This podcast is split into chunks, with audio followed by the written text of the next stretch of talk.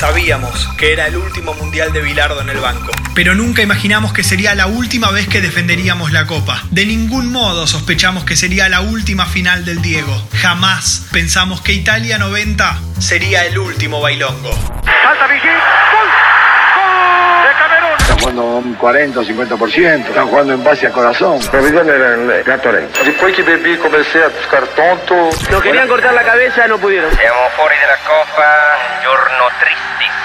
Episodio 5. La historia la escriben los que callan. Goicochea se enteró de la fractura de Pumpido cuando terminó el partido contra la Unión Soviética. La decisión fue de Bilardo. Que nadie le diga al vasquito que suficiente tiene con debutar en un mundial por la lesión de un compañero. Neri se iba en ambulancia del San Paolo y Goico empezaba a escribir su historia. Bueno, mi nombre es Sergio Javier Goicochea y estoy trabajando para poder estar en Italia 90, que es mi sueño más próximo. ¿Sabe qué, Sergio Javier? Sueño cumplido. No fue un partidazo del 12 argentino. Incluso hizo agua en un córner donde salió a pescar un centro y siguió de largo feo, feo. Pero sacó un par de sablazos difíciles, más que suficiente para un debut, más que suficiente para ser el primero en defender el arco argentino en un mundial después del arquero campeón del mundo. El que no sé cómo le habrá pasado viendo Argentina Unión Soviética es Luis Islas. ¿Qué, ¿Qué tiene que ver Luis Islas?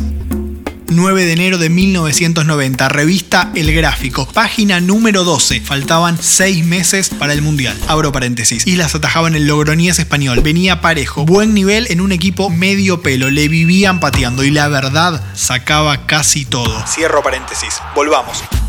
9 de enero de 1990, revista El Gráfico, página número 12. Faltaban 6 meses para el Mundial. En la foto se lo ve preocupado o enojado, o las dos cosas. Al lado de él Flavia, su esposa. El título de la nota, Soy titular o no voy al Mundial.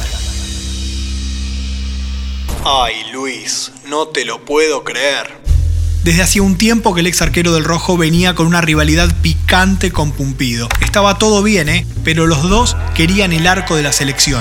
Los dos también estaban en un buen nivel. Es cierto que quizás Islas venía un poco mejor, pero Neri era el campeón del mundo y Bilardo lo respetaba por eso.